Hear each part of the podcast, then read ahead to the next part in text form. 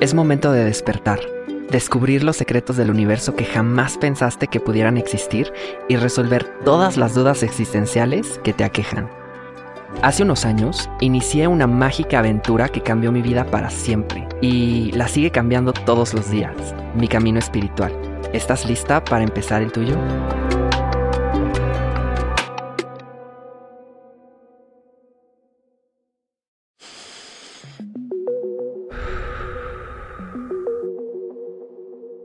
Entras a una librería. Es una librería con café integrado.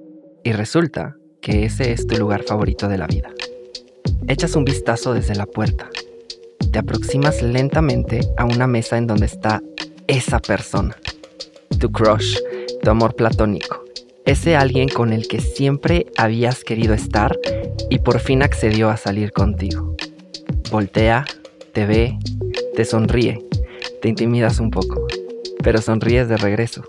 De pronto, sin darte cuenta y como si fuera una película, se abre la toma y estás enfrente de esa persona sin ropa. Ni siquiera una sola prenda, totalmente al descubierto. Acto seguido, te despiertas de golpe. ¿Cómo te sientes? Titubeaste, ¿verdad?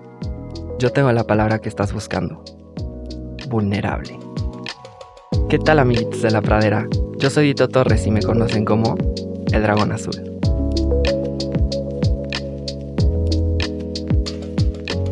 Este podcast contiene información sensible y podría contener lenguaje explícito. Se recomienda discreción.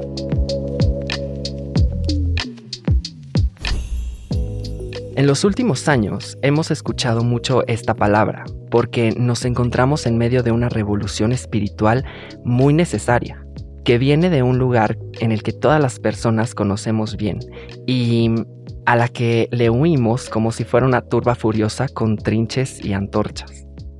Hemos escuchado mucho sobre la pena o la vergüenza. Algunas personas le llaman de una u otra forma. El oso, por ejemplo. Este término tan peculiar es nada más y nada menos que el síntoma del miedo a no pertenecer. Estar desnudo, en tu lugar favorito, con la persona que te gusta frente a ti, como ocurrió en el sueño que acabas de imaginar, se encuentra en el universo de la anormalidad social y por eso es posible que si te encuentras en una situación parecida, termines por no pertenecer. Suena rudo, lo sé. Brené Brown dijo una vez en una conferencia, la concepción que se tiene de la vergüenza es el miedo a la desconexión. ¿Cómo? Entonces, ¿hay algo en mí que las personas ven y me hacen no merecedor de una conexión real? La verdad es que es súper humano sentir vergüenza. Las personas que no son capaces de hacerlo no pueden sentir empatía, pero nadie quiere hablar de eso. Nadie. Y lo que sucede cuando una persona no pertenece, sí, hice comillas en el aire, es que la molestan, la insultan, la discriminan, en fin, la hacen sentir mal. Y es precisamente esa herida la que queremos evitar. Porque en efecto, estás conectando con esas personas, pero no de una forma positiva, sino nociva y con repercusiones. Eso se reduce a un término maravilloso, vulnerabilidad. La enloquecedora y amenazante vulnerabilidad. A nadie, Repito, a nadie le gusta sentirse vulnerable. Porque ser vulnerable es permitir que te vean desnuda, y no precisamente como en el sueño, no. Desnudo del alma, tu verdadero yo expuesto con virtudes y defectos, transparente y reluciente ante un público completamente desconocido. ¿Es un público cruel o un público benevolente? Ser vulnerable es ser humilde, y sí, es no tener una armadura en medio de una batalla, porque puedes salir lastimada en cualquier momento. Pero lo que importa y lo más significativo de todo es que estás en la batalla, luchando con la esperanza de salir bien liberada, feliz o en paz. Piensa en todas las veces que no te has aventado a hacer algo que quieres hacer porque no te sientes preparada. Me voy a meter a nadar cuando pueda estar sin respirar un minuto bajo el agua. ¿Qué? Necesitamos estar conscientes de que eso no va a pasar. Y no porque quiera ser negativo, Tampoco es un tema de qué fue primero, si el huevo o la gallina. Es un tema de temer y no sentirte suficiente para llegar a la meta que solo se logra con trabajo y esfuerzo. Si somos realistas, nadie nace con la habilidad de respirar bajo el agua por un minuto. Eso se entrena, se practica y después se logra. La vergüenza juega mucho con la valía y es muy curioso cómo lo hace. Como actor, por ejemplo, subir y salir al escenario es un momento donde se siente una vulnerabilidad extrema, pero pasa rápido, porque dan tercera llamada, te dejas ir, fluyes y te aplauden al final. Valió la pena. Pero siempre estás en ese punto de vulnerabilidad constante en donde si te equivocas, pasarás vergüenza y tu egocentrismo saldría lastimado. Pero aún así, te tienes que aventar al ruedo. ¿Por qué no pasa lo mismo con temas un poco más emocionales?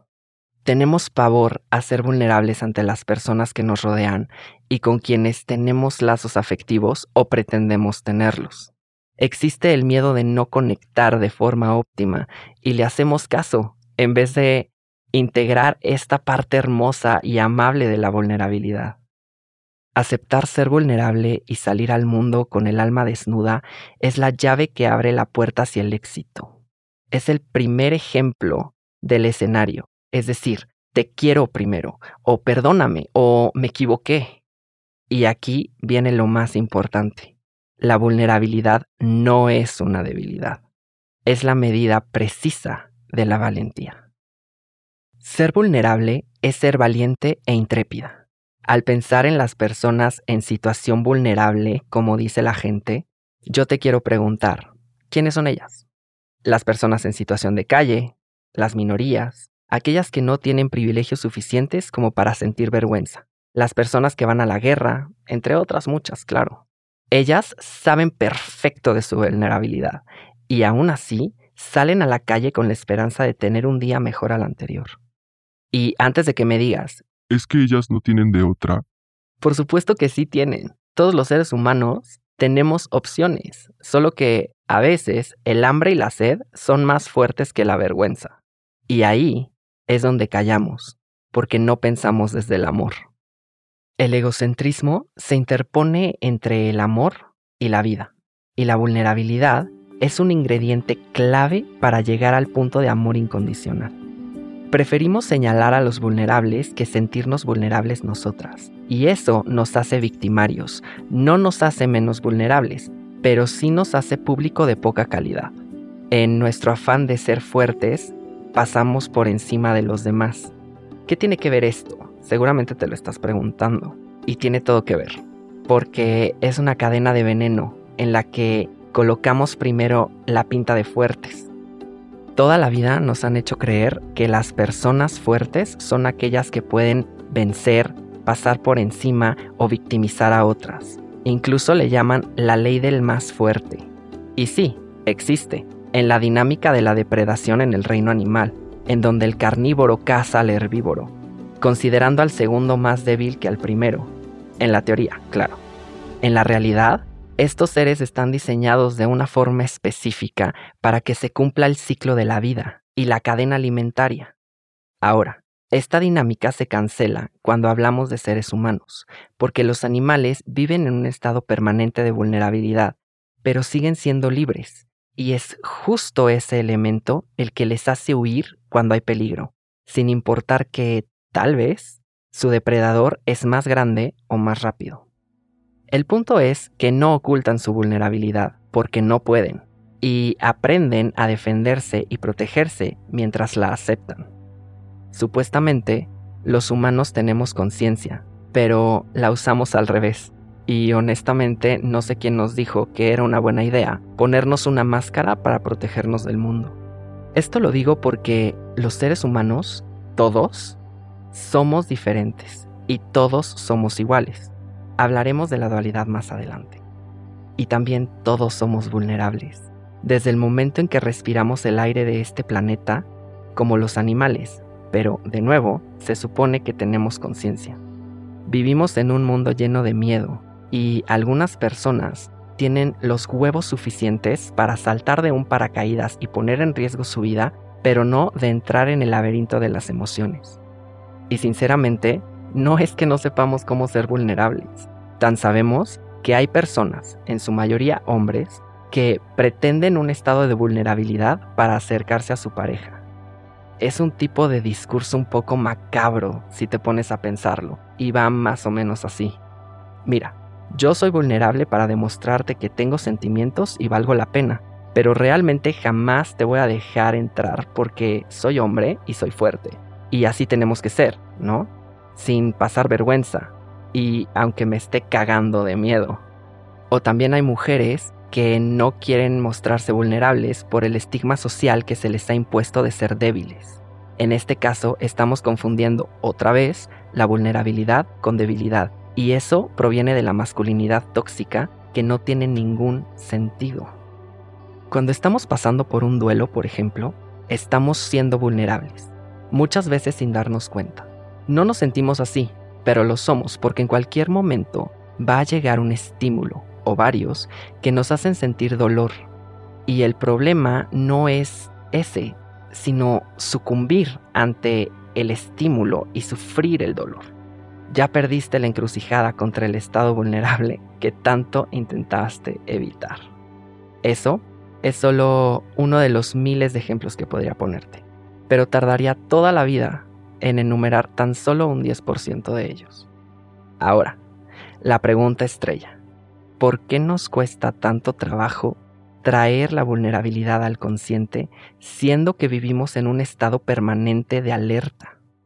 Es cierto, con el solo hecho de estar vivas nos vuelve personas vulnerables. Es el acecho de la muerte que está por todos lados, pero preferimos no pensar en eso porque nos asusta de alguna u otra manera. Jamás tomamos eso como ser vulnerables porque siempre lo polarizamos a un nivel emocional y nada más. Alguna vez escuché a alguien decir que ser vulnerable es una bendición por ser la forma más pura del ser. Me resonó tanto que desde entonces estoy intentando ser lo más vulnerable posible es parte del camino espiritual de las personas y de hecho es uno de los primeros pasos de la deconstrucción. No podemos ser sin exponernos y las máscaras resultan estorbosas.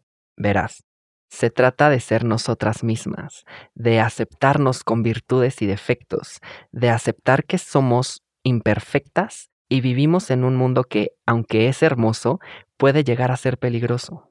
Eso puede generar miedo, y es completamente normal. Pero ahí está la raíz de nuestra esencia, y para llegar a ella tenemos que aceptar que viene envuelta en vulnerabilidad, viene con un poco de miedo y de incertidumbre, mismos que necesitamos vencer para llegar a la cima de nuestra montaña personal. ¿Para qué luchar contra ella cuando puede traernos regalos enormes? Esa ha sido mi reflexión de los últimos siete años, y créeme, no ha sido fácil, porque una vez más, no nos gusta sentirnos así de expuestas. Siempre vamos a tener o a querer buscar algo para taparlo y no mostrarlo a las demás personas. Se gana más de lo que se pierde. Incrementa las posibilidades de amar sanamente a otras personas y ser amadas también. En cambio, si vivimos detrás de una máscara antivulnerabilidad, nos perdemos en la falsedad de nuestro propio ser y dejamos pasar oportunidades porque solo exponiéndonos tal cual somos, sin tapar los defectos o las emociones, es como vamos a lograr que otras personas nos amen, nos valoren o aprecien sin condiciones. Y al sabernos vulnerables, no nos permitimos conocernos. Y pensándolo en un tema más personal, piensa, si no te conoces tú, ¿cómo pretendes que te conozcan otras personas? Esto deja aprendizajes sobre la vida misma que no puedes encontrar en los libros de texto, porque nadie nos prepara para el siguiente paso que vamos a dar. Y cuando aceptamos nuestra vulnerabilidad, es más fácil renunciar al deseo de la perfección. Nos acerca un poco más al nirvana, de alguna manera. Entonces, ¿qué es lo mejor para lidiar con este sentir? Ser vulnerable significa ser libre, y necesitamos entender que está bien dejarnos sentir sin miedo a la vergüenza, sin miedo a no pertenecer. Te voy a decir algo que es muy real. No todos los lugares en donde encajamos son precisamente a los que pertenecemos. Y eso es parte del mismo concepto. A veces encajamos porque utilizamos la máscara que ya mencionamos anteriormente, pero siempre llega a un punto en el que nos queda chica. Y aquí tenemos dos opciones. Construir una más grande o botarla a la mierda y salir por la puerta grande a un mundo lleno de posibilidades y retos que nos van a enriquecer. Mencionaba hace un rato que ser vulnerable es parte de nuestro camino espiritual, porque nos enfrentamos a nosotras mismas, a nuestras fallas y nuestras victorias, pero también a mundos que resultan incómodos porque son desconocidos. Cuando nos damos cuenta de que esa es la magia de la existencia misma, como decía Buda, es cuando lo dejamos de lado y deja de ser tan importante. Claro que con todo esto no quiero decir que comenzar a ser vulnerable va a llegar tan rápido como una pizza a tu casa. Es un proceso que es duro y a veces es triste y otras veces es alegre y eufórico. Tenemos miles de mecanismos de defensa diferentes que nos van a impedir abrazar esa magia. Yo continúo en el proceso, pero cada día tengo menos miedo porque si de algo estoy seguro es que esa es la única manera de aprender a ser quien soy.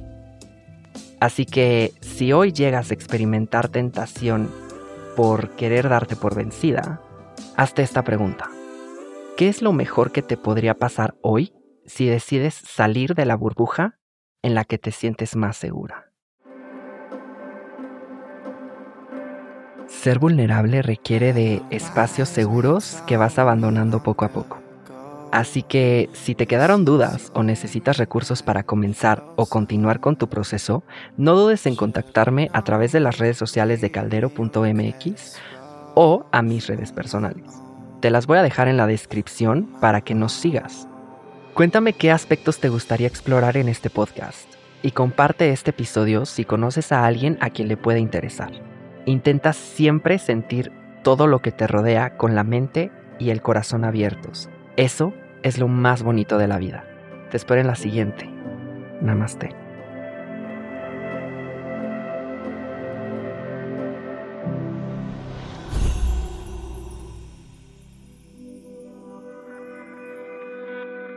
El Dragón Azul es un podcast original de Nodalab y Caldero. El guion original fue escrito por Tito Torres. La edición corrió a cargo de Miguel Andrade la musicalización y diseño sonoro por Nayeli Chu y la mezcla de este episodio fue hecha por Aldo Leiva. La edición editorial es de Sofía Benedicto y la redacción de contenido de Renata Ramírez y Sofía Serrano. ¿Qué es un camino espiritual? ¿Qué hacer con nuestras emociones? ¿Dios existe? ¿Cuál es nuestro animal espiritual? ¿Por qué no nos gusta ser vulnerables? ¿Cómo canalizamos nuestra energía? Soy Dito Torres, el dragón azul. Acompáñame en el siguiente episodio para conocer más sobre ti misma y todo lo que el universo te tiene preparado.